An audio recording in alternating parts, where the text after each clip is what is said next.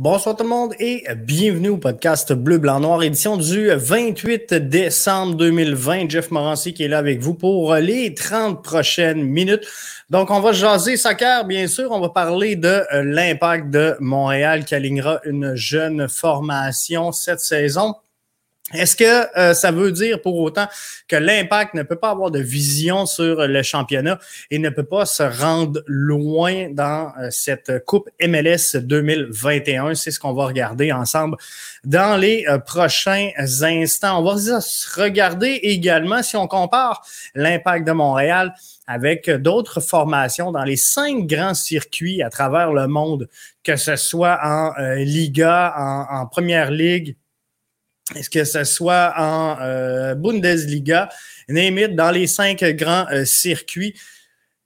Est-ce qu'il y en a des jeunes formations? Comment elles performent? On va regarder ça ensemble également et on va dresser une euh, petite liste d'épiceries pour Olivier Renard, à savoir si on fait un dénominateur commun des équipes jeunes à travers le circuit qui connaissent du succès.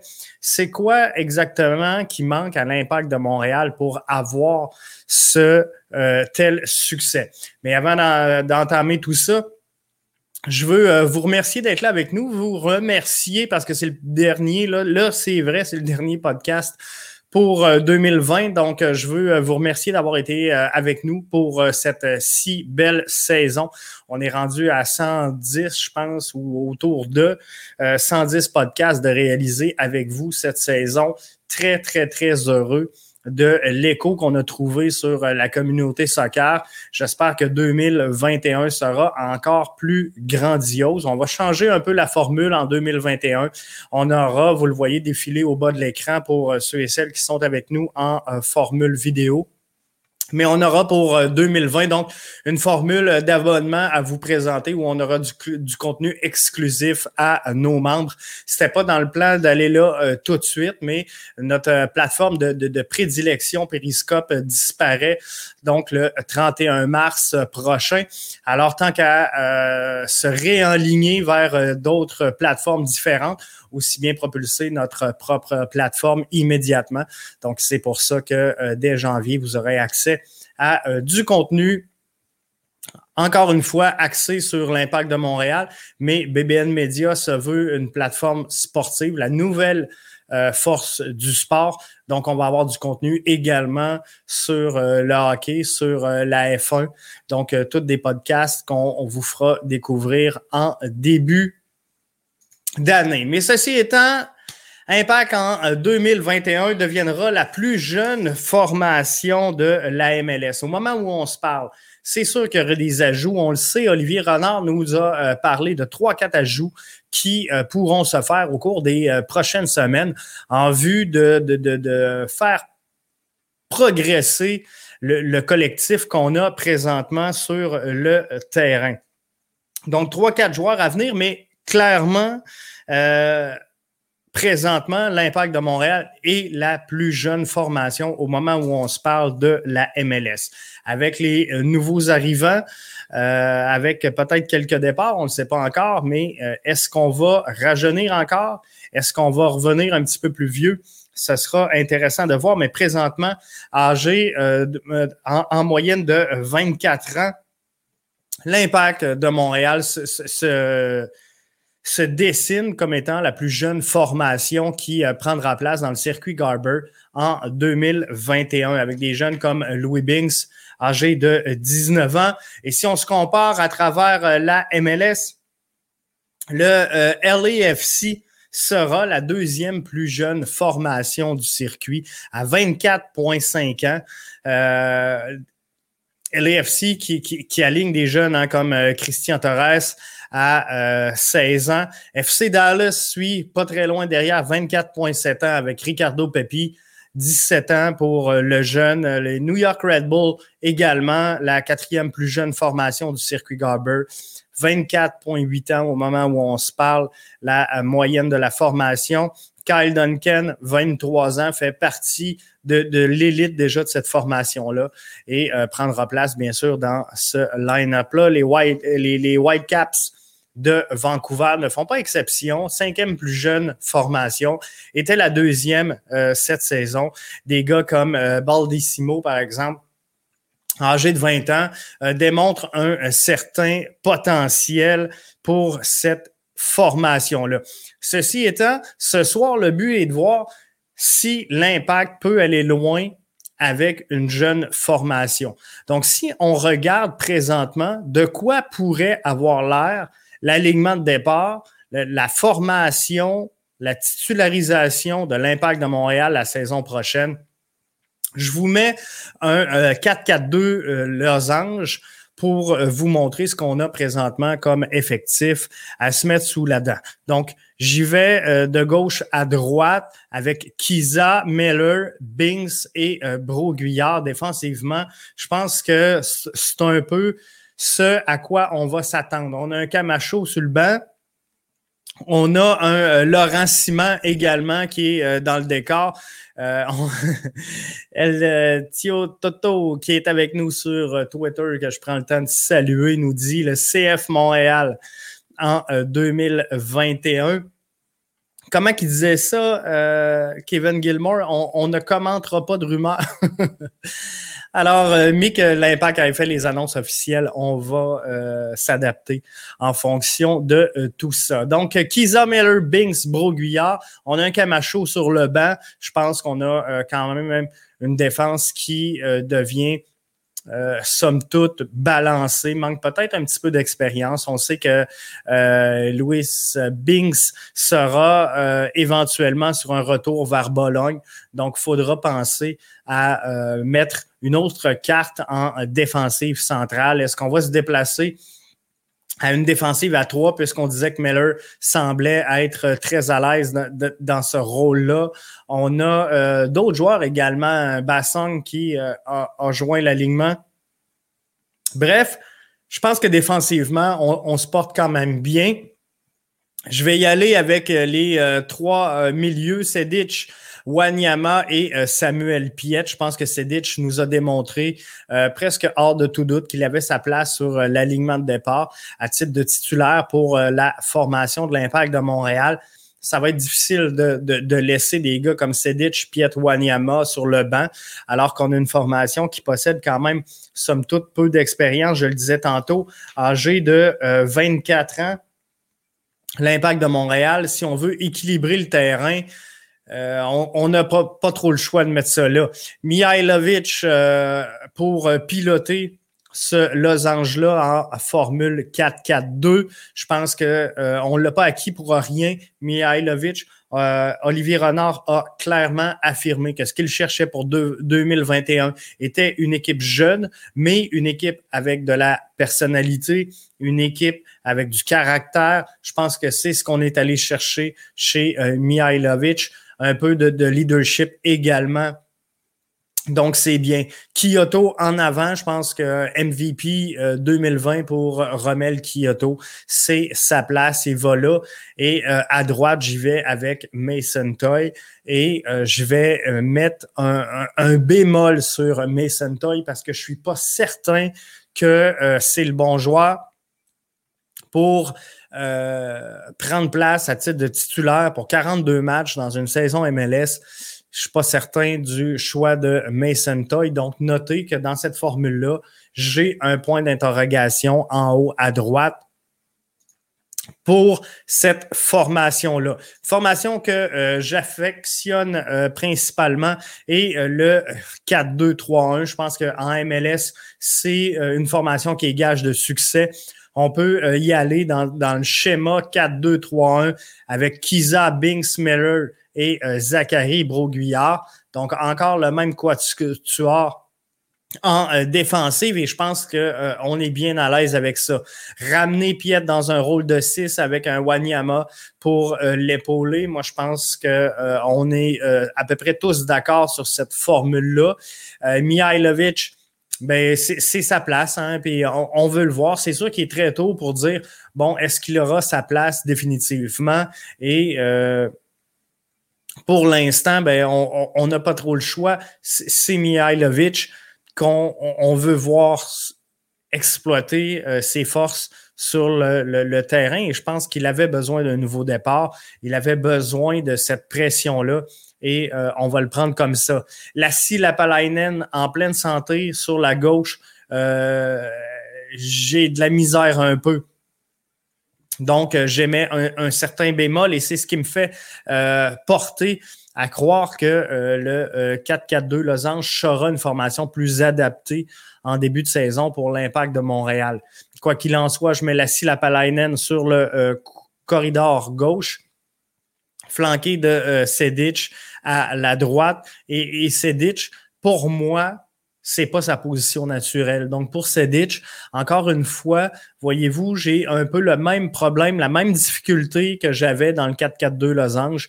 Euh, le, mon, positionnement en, haut à droite est déficient. Alors, euh, faut trouver un peu de renfort à cette position-là. Romel Kyoto, encore une fois, euh, striker en, en avant-plan. Donc, euh, je pense que c'est la euh, meilleure formule qu'on puisse trouver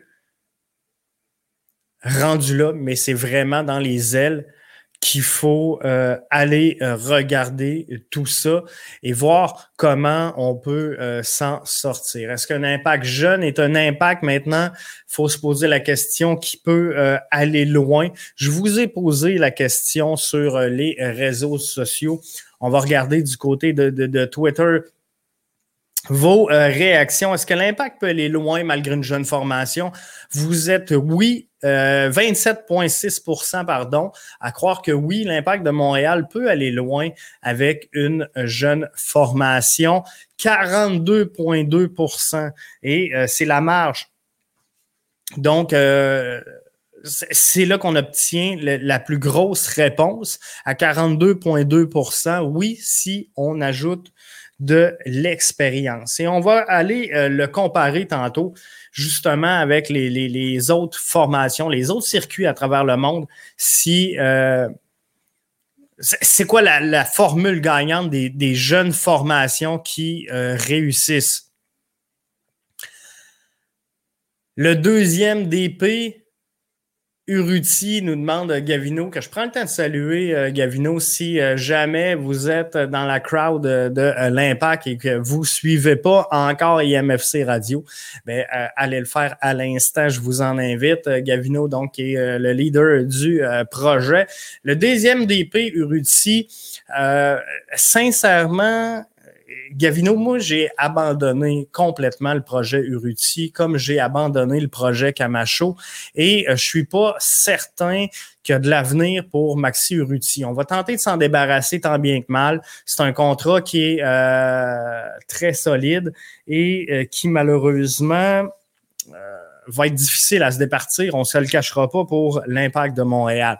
Donc, à défaut de ça, je pense que peut euh, quand même rendre de fiers services à euh, l'impact, mais euh, clairement, on, est pris malheureusement avec ce gros contrat-là. Et moi, je vois pas euh, Uruti transformé en DP. C'est sûr que, bon, et là, il y a la question du TAM, de la gamme, puis de, est-ce qu'on le met en DP, puis question purement comptable, mais si on le met, c'est pas pour ses capacités à être DP, mais parce que financièrement parlant, ça va donner mieux à l'impact de le mettre là.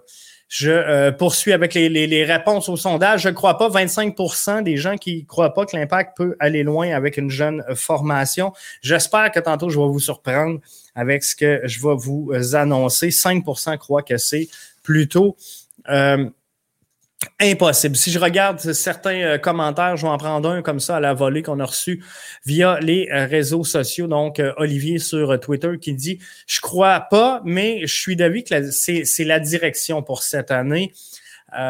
donc, Olivier qui qui croit pas que l'impact peut aller loin mais que euh, c'est la direction. J'ai aucun problème avec ça jusqu'au mercato d'été. Si les mesures canadiennes sont plus flexibles, on pourra euh, penser à du renfort de euh, qualité. Moi, sincèrement, je crois au projet de l'impact de Montréal. Je crois que l'impact définitivement s'en va présentement dans la bonne direction. Et euh, c'est ça qui va faire en sorte qu'on va réussir à sortir du lot. Et euh, elle est comme ça, la game, en MLS. Donc, faut recruter, faut développer, faut revendre. Donc, les, les, équipes, et euh, dans, dans un des premiers podcasts, celui du, du, 1er janvier, qui sera exclusif aux membres, on va justement expliquer cette gamique-là euh, pas le premier, mais le 4, dans, le podcast du 4, on va expliquer comment, comment Montréal peut charmer. On parle, euh, Olivier nous parlait de, convaincre les joueurs de venir au mercato d'été, mais dans la structure de la MLS, dans son, développement, euh, la MLS qui veut rayonner comme les cinq grands circuits, comment une équipe canadienne peut tirer son épingle du jeu? Parce qu'on n'a pas l'avantage de la langue, on n'a pas l'avantage euh, du dollar US. On n'a pas l'avantage du climat. Bref, il y, a plein de facteurs en dehors du, cadre strict du soccer qui fait en sorte que l'impact de Montréal ne peut pas garantir que euh, ce sera une niche et une terre euh, fertile d'accueil pour les joueurs étrangers. Donc, je suis pas certain que euh, l'impact va se bâtir, Olivier, sur le euh, mercato d'été. Donc, ça, va être intéressant à suivre quand même. Mais il va falloir regarder tout ça. Dans les cinq grands circuits, maintenant, je veux qu'on s'arrête là-dessus. Est-ce que si on regarde ce qui se passe à travers la planète, est-ce qu'il y a des formations jeunes qui réussissent? Et si oui, c'est quoi le dénominateur commun qu'on peut trouver là-dessus? J'ai euh, descendu un texte. J'ai fait mon travail de recherche, bien sûr, sur le site 90minutes.com. Vous allez avoir un texte qui s'appelle le top 10 des équipes les plus jeunes dans euh, les cinq grands championnats. Donc là-dessus, on analyse les cinq euh, les, 10 équipes les plus jeunes à travers les cinq championnats internationaux. Et je m'en vais tout de suite à la première équipe. La plus jeune équipe est l'AC Milan dans, les cinq grandes formations. Puis là, dans le top 10, là, on a euh, Milan qui évolue en Serie A. On a l'AS Monaco qui est en euh, Ligue 1. On a euh, Nice en, Ligue 1. On a euh, Brighton en Première Ligue. On a FC Valence en Ligue 1. On a le Stade Brestois en Ligue 1. On a Stuttgart en Bundesliga. On a Leipzig le euh, Red Bull. L'AS Saint-Etienne, hein, beaucoup de rumeurs qui viendraient euh, piger dans le bassin de l'impact pour venir euh, chercher Boyan, sont en Ligue 1, font partie de, ce top 10-là. Le Stade de Rennes en Ligue 1 également. Mais si on regarde les équipes, les formations les plus jeunes, l'AC Milan en Série A et à quel rang? Dans son championnat. Au moment où on se parle, ils sont premiers. 19 euh, joueurs de 23 ans et moins. On a euh, le gardien, 21 ans, 13 des 14 départs a été pris par ce gardien de but-là. On a Léao en, en, attaque, 21 matchs, 10 matchs, dont 8 comme titulaire. Euh, ben Asser, c'est 23 ans, milieu de terrain, 9 matchs, 7 titularisations. C'est quand même pas rien là, pour euh, des jeunes. Diaz au, euh, milieu de terrain chez l'AC Milan, c'est 6 départs, 10 matchs, 21 ans. Et il faut comprendre que présentement, l'AC Milan là, est, à 14 matchs, sous toute réserve, là, à moins qu'ils ont joué hier, là, mais sont 14 matchs de jouer. Sandro euh, Tenali, 11 matchs, 7 départs. Euh, Salmaker, 13 matchs, 11 départs. Hernandez, pardon, à la défense, c'est 13 matchs, 13 titularisations, 23 ans le kid. C'est euh, quand même pas rien. Matteo Gabia, 21 ans, italien, 6 matchs, 6 fois titulaire. Et si on regarde le dernier match qui était face à Lazio, une formation un petit peu supérieure au milieu de peloton. dans la victoire de l'AC Milan de cette rencontre-là, la moyenne d'âge sur le terrain pour l'AC Milan lors de cette rencontre-là était de 23,7 ans. 23,7 et euh, contre euh, Sassuolo, le match juste avant, 22,9 ans l'effectif sur le terrain et euh, Sassuolo est euh, quatrième place en série A. C'est pas un club de bas fond, mais c'est une victoire quand même de l'AC Milan.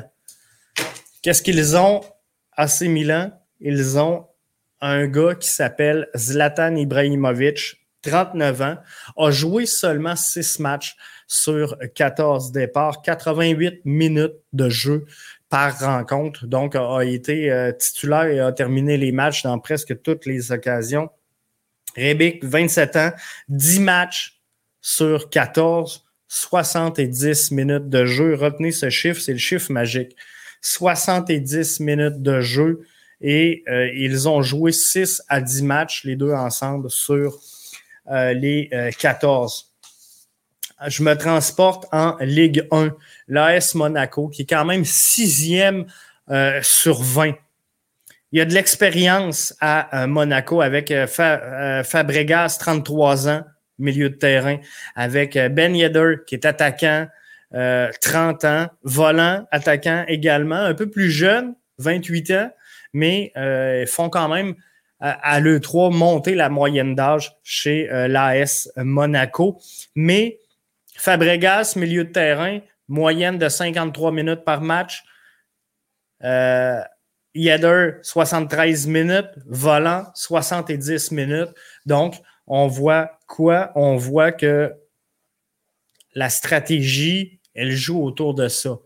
Des, joueurs capables d'être titulaires un match sur deux ou un petit peu plus souvent, 70 minutes par match.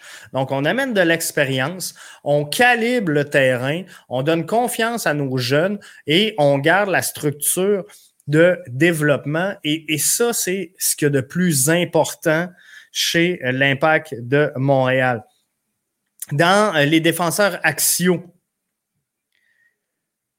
Benoît euh, Badiachil, 19 ans, titulaire à 15 des 16 départs de l'AS Monaco. Axel Diazi, 22 ans, 14 départs, 14 titularisations dans son cas. Euh, Enrique, 23 ans, 7 départs sur 10 rencontres pour le Brésilien. Donc, on voit qu'il euh, y a une rotation très, très forte chez les jeunes prospects à l'AS Monaco. Euh, Fofana au euh, milieu de terrain de l'effectif, 14 titularisations, 14 présences, 21 ans pour le jeune. Euh, Chouamini, 20 ans, également au milieu de terrain. C'est 16 titularisations dans son cas. Euh, si je regarde, je me transporte à l'attaque. Euh, Pellegrini, 11 matchs joués, pas de titularisation. Par contre, une vingtaine de minutes par match.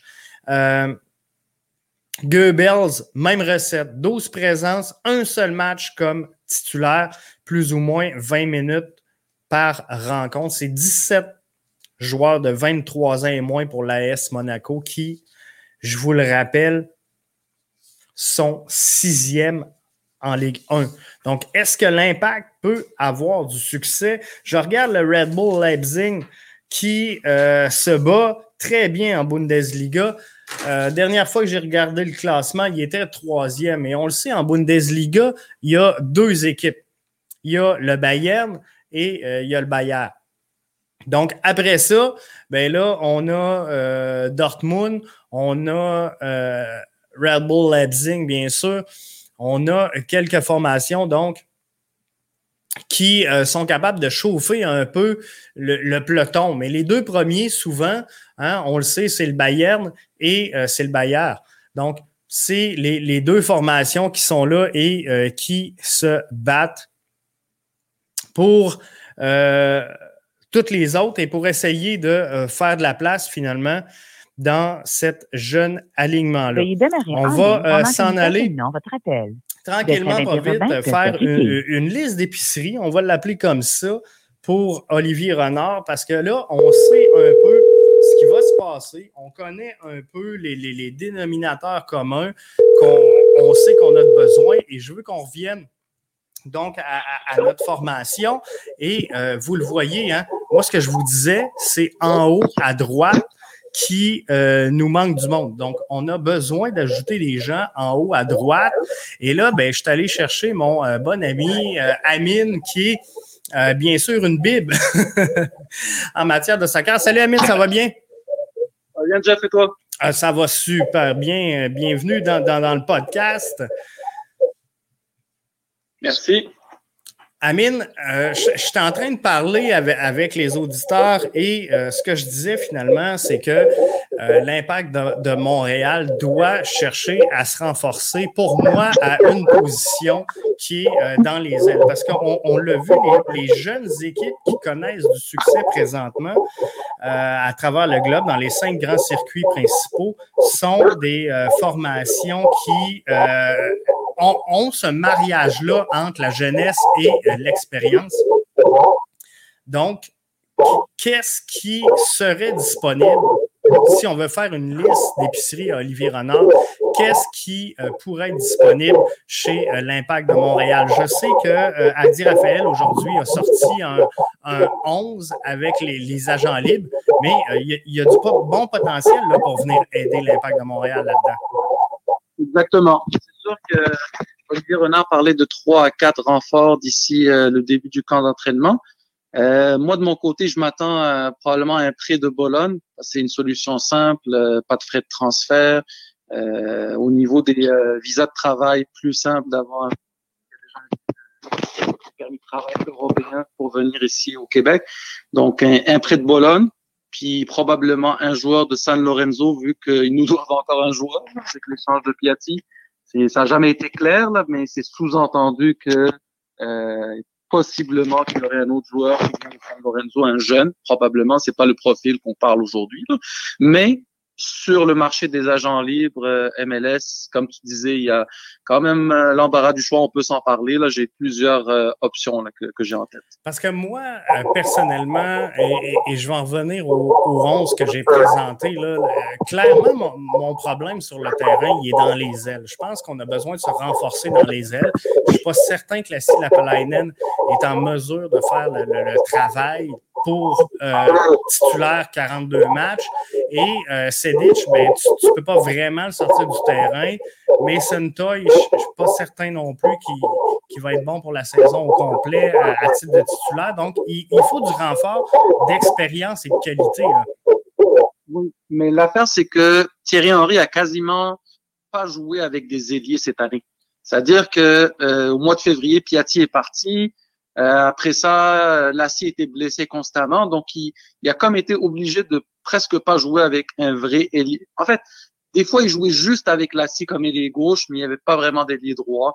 Ou l'inverse, euh, certains matchs en début d'année, il y avait Orgie à droite, mais il n'y avait rien à gauche, etc. Fait moi, je pense que l'idéal, ça serait d'aller chercher un, un joueur offensif capable de jouer aux deux, aussi bien au numéro 9 que sur les ailes. Euh, j'ai des noms en tête là. C'est sûr que c'est euh, c'est rien de, de fracassant, c'est rien de. Quand tu vas dans le marché euh, des agents libres de la MLS, c'est sûr que c'est c'est pas la grande qualité. Premièrement, au niveau d'âge, bon, c'est à partir de cette année maintenant, tu as plus de jeunesse. Avant, c'était 28 ans et plus. Donc déjà, la grosse différence cette année, c'est que tu as des joueurs aussi jeunes que 24 ans. Alors que l'an passé, c'était 28 ans minimum.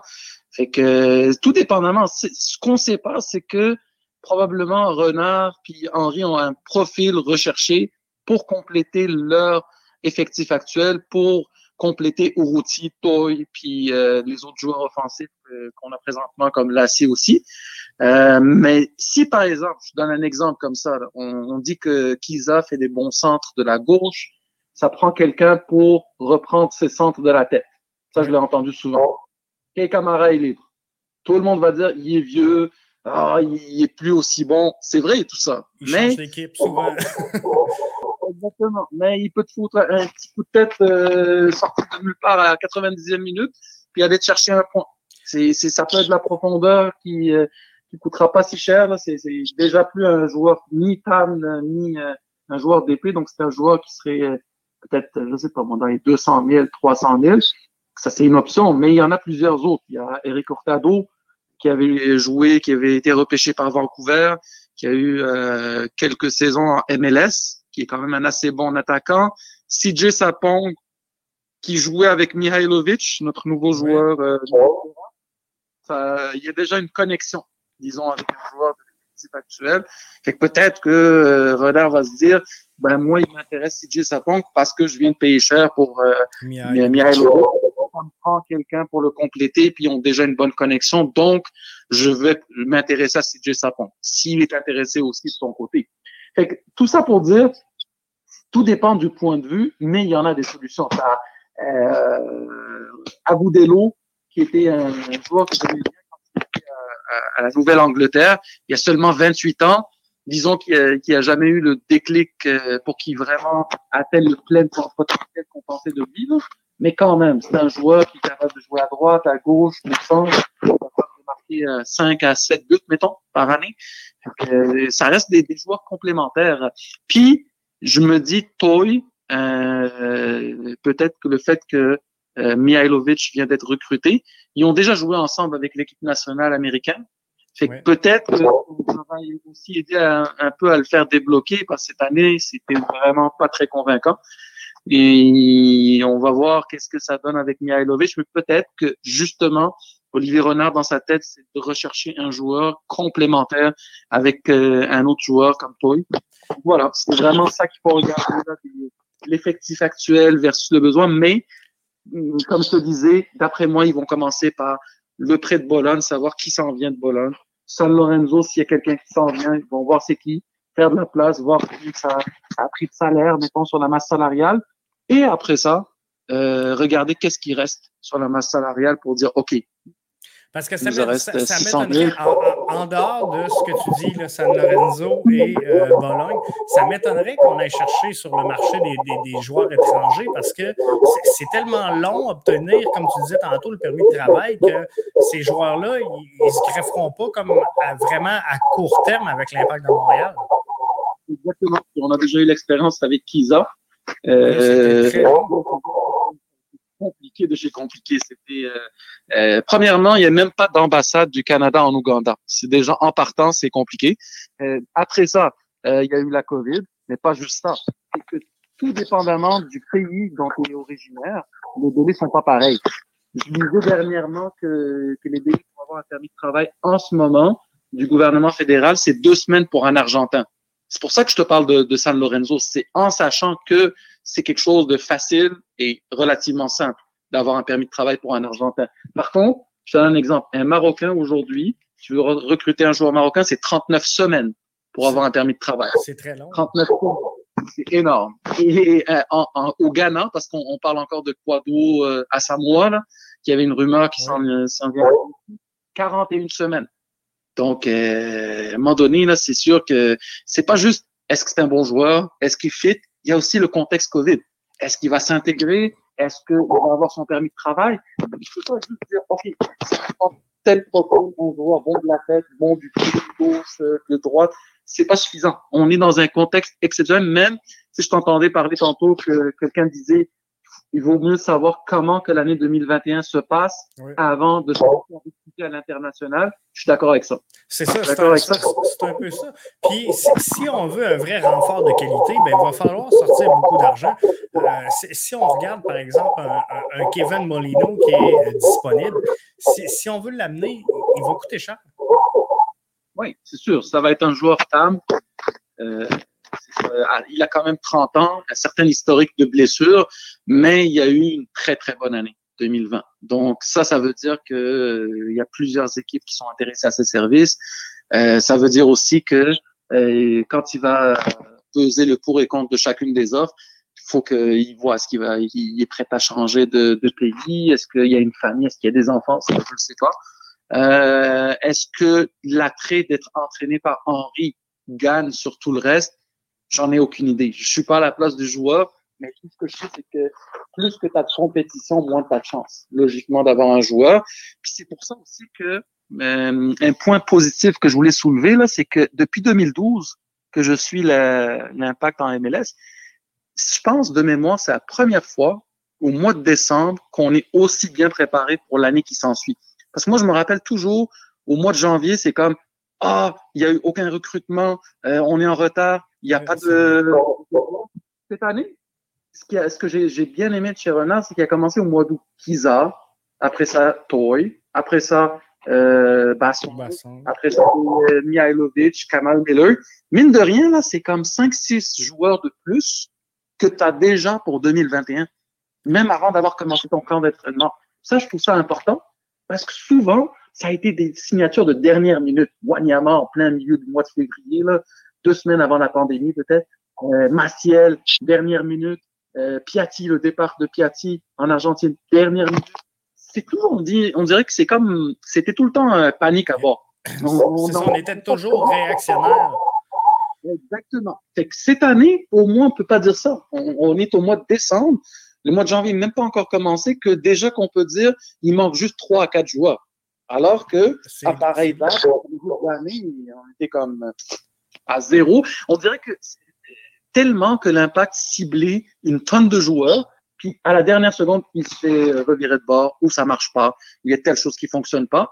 Et après ça, c'est comme, oh, la pré-saison est commencée, on va essayer de prendre un plan B. Ah, le plan B a pas fonctionné, on va y aller avec le C, etc., etc. Alors que cette année, je trouve que c'était mieux structuré. On est allé avec des cibles atteignables on a utilisé les échanges pour une rare fois avec l'impact, avec Kamal Miller. Puis, et on a accepté de payer le prix qu'il fallait pour des bons joueurs MLS. Donc, euh, c'est quand même de bonne augure pour, euh, pour 2020. Avec euh, l'avenue de, de, de Mihailovic, est-ce que, parce que moi, j'avais abandonné, tantôt, on me demandait si on allait faire de, de, de Maxi Routy le deuxième DP, mais j'ai un peu abandonné le projet de, de Maxi Routy. J'ai l'impression qu'on va laisser écouler le contrat, mais est-ce qu'un joueur comme Mihailovic peut avoir été, cherché, été cherché dans, l'optique de relancer un peu un, joueur comme Maxi Urruti? Parce que là, je, dis que j'ai un problème dans l'aile droite, mais en, vrai, si Maxi Urruti est là, il est en pleine forme au sommet de son art, euh, il, peut être une bonne carte également.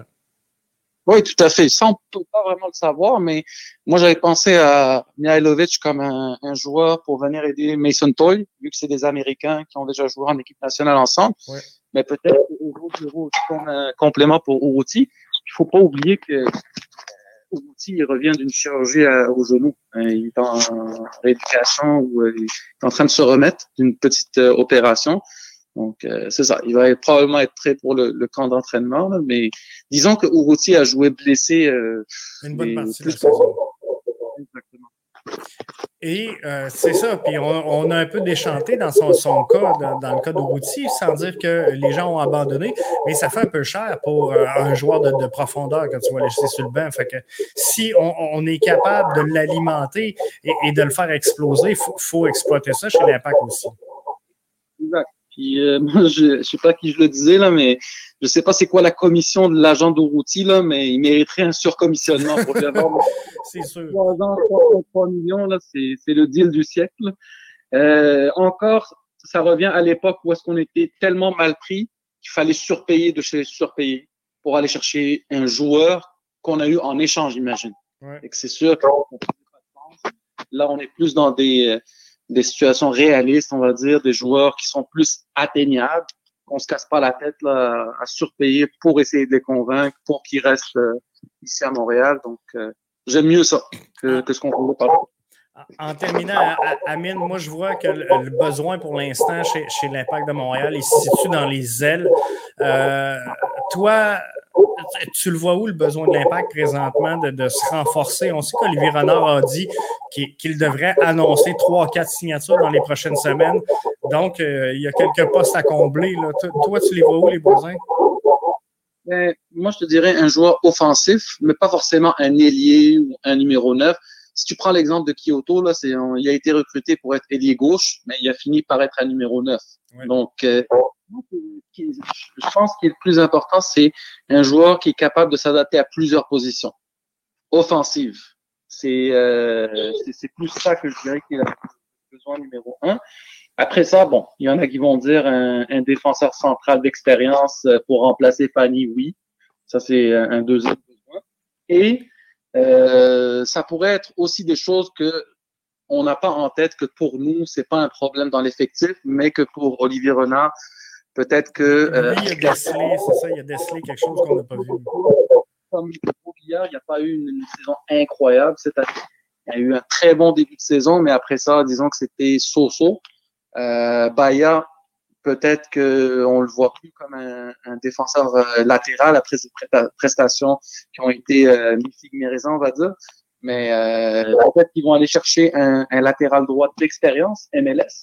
On ne sait pas. C'est des, des, choses où on peut aller encore plus loin. Ça peut être aussi inattendu que euh, Jonathan Sirois, on le prête en CPL, puis on ramène un, un troisième gardien pour compétitionner Pantémé Diop c'est des, des, suppositions, mais d'une façon ou d'une autre, ce qui est sûr, un joueur offensif, un défenseur central euh, de profondeur. Pour le reste, on ne le sait pas. Et, et qu'est-ce que tu penses des, des, des, ben, des rumeurs ou des, des, des pourparlers, des, des oui-dire sur euh, les réseaux sociaux que euh, concernant le retour là, de, de, de, nos anciens, hein, il, y a, il y a beaucoup de tractations sur le retour de Laurent Simon, euh, mm-hmm. Piatti qui ne devrait pas non plus renouveler à San Lorenzo. Mm-hmm. Euh, on ben, retourne dessus avec nos, nos, nos, vieux joueurs ou. Euh...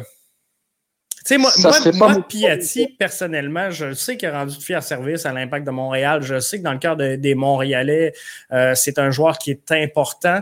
Mais euh, présentement, dans la formule de l'impact, je vois pas les, les besoins d'ajouter un, un, Nacho Piatti à la formation. Euh, Laurent Simon, je te dirais que moi, personnellement, ça, ça dépend de l'offre qu'on y fait puis du rôle qu'on est prêt à y accorder. Je pense que si euh, il prend la place de, de, de, Rod Fanny, un peu joueur-entraîneur, euh, 5-6 départs dans l'année, où il va coacher la défensive, j'ai pas de problème avec ça si le salaire suit, mais mm-hmm. sinon, je ne le vois pas comme titulaire partant dans, dans charnière centrale pour 42 matchs. Je pense pas qu'il y a personne qui le voit comme titulaire, euh, Simon s'il revient ici, même lui, il le disait. Donc, euh, c'est quand même assez clair. Si lui a beaucoup d'intérêt, son agent en a parlé aussi, qui, qui, était intéressé à revenir. Mais c'est que j'entends souvent, des, je lis souvent des discussions qui disent Ah, Simon est intéressé, ça veut dire que l'impact est intéressé. Non, l'impact n'a jamais dit qu'il était intéressé. C'est l'agent de Simon et Simon qui ont dit qu'ils sont intéressés. Après ça, euh, il y a beaucoup d'extrapolation, de dire, OK, mais à, quel salaire, moi, je le... Oui, mais si, à la base, on parlait à, à, Olivier Renard, puis il dit, non, Simon, c'est pas mon genre de joueur, ça finit là. Ouais, L'intérêt, on ne sait pas. Mais euh, oui, ça, ça prend quelqu'un pour remplacer euh, Fanny. Est-ce que ça peut être euh, Laurent Simon? Je serais pas contre. Un peu comme toi, là, 150 000. J'ai rien contre ça. Euh, est-ce que ça peut être un Aurélien Collin? Encore une fois, euh, je vois pas juste le joueur, je vois aussi le fait qu'il est français, qu'il peut s'intégrer avec euh, Thierry Henry rapidement, le fait euh, que euh, l'intégration à Montréal va être plus simple, le fait que son permis de travail, ça va être moins compliqué de l'avoir. C'est tout ça que je regarde. Aujourd'hui, les critères pour voir les joueurs en pleine COVID sont plus les mêmes que. Euh, e-, Exactement. On parle plus de simplement la performance sur le terrain. C'est tout ce qui englobe le joueur, puis euh, la, la, le, le, pouvoir facilitant de la tractation qui euh, fait en sorte que oui ou non, Olivier Renard va, va, décider de choisir un joueur ou pas. Exactement. Puis si tu regardes les derniers joueurs qui ont toi, tu, tu parlais que c'était euh, un virage jeunesse, etc. Mais c'est aussi vraiment une raison en arrière de ça, dans le sens que tu ramènes deux Américains, Mason Toy, euh, Mihailovic, ils ont 22 ans. C'est quoi l'avantage? Ils sont jeunes, ils sont, la personnalité est encore, euh, on va dire, en cours de formation, c'est-à-dire que euh, il y a une matière à, à, à, à évoluer en tant que joueur aussi. Et surtout, ils n'ont pas de famille pas d'enfants. C'est encore possible pour eux de changer de pays. Ça dérange moins que, mettons, eh, je sais pas moi, un Don Dwyer qui a deux enfants et que sa femme joue euh, aux États-Unis dans un, dans une autre Ça va être compliqué. Même pour une année, c'est long. On a vu avec certains joueurs, ou même avec Thierry Henry qui n'a pas vu sa famille pendant plusieurs mois, on ne sait pas comment ça va se passer en 2021. Et je pense pas que certains joueurs autonomes qui sont agents libres vont pouvoir se permettre de euh, vivre avec l'inconnu pendant une saison complète. c'est ça. C'est vraiment les gros critères, les intangibles que sûrement Olivier Renard regarde là, dans ses choix qu'il a faits et aussi dans les choix qu'il va faire dans le futur.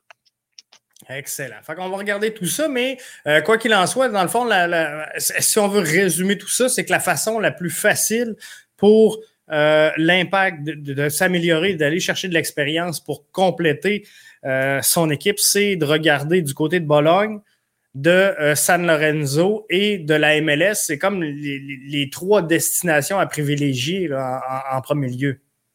Oui, à court terme, en attendant euh, l'été prochain, on va voir qu'est-ce qui se passe avec le vaccin. Est-ce que les joueurs vont tous être vaccinés? Et puis ça va faire en sorte qu'il n'y a plus d'histoire de, quarantaine au retour? Est-ce que le, euh, ils vont devoir délocaliser ou pas? Tout ça, ça reste des inconnus. avant de savoir ça, c'est sûrement ça la, bonne stratégie à, à prendre. Puis après ça, euh, rendu à l'été, là, ben, on pourra aller pour plus, euh, on va dire, euh, un joueur game changer ou un, vrai joueur désigné, pas un tam qu'on change en, DP, un vrai joueur désigné. Oui, c'est ça. C'est ce qui va manquer à la fin. Lorsque tout sera monté. Amine, je te remercie d'avoir été avec nous. Merci à toi. Et on, on, se reparle dans les prochains podcasts. Parfait. Merci, Amine. Bye bye. C'était donc euh, Amine qui était là euh, avec nous pour euh, jaser justement de ce qui pourrait avoir de l'intérêt pour l'impact de Montréal. Donc, vous l'avez entendu, hein? En premier lieu, on regarde où?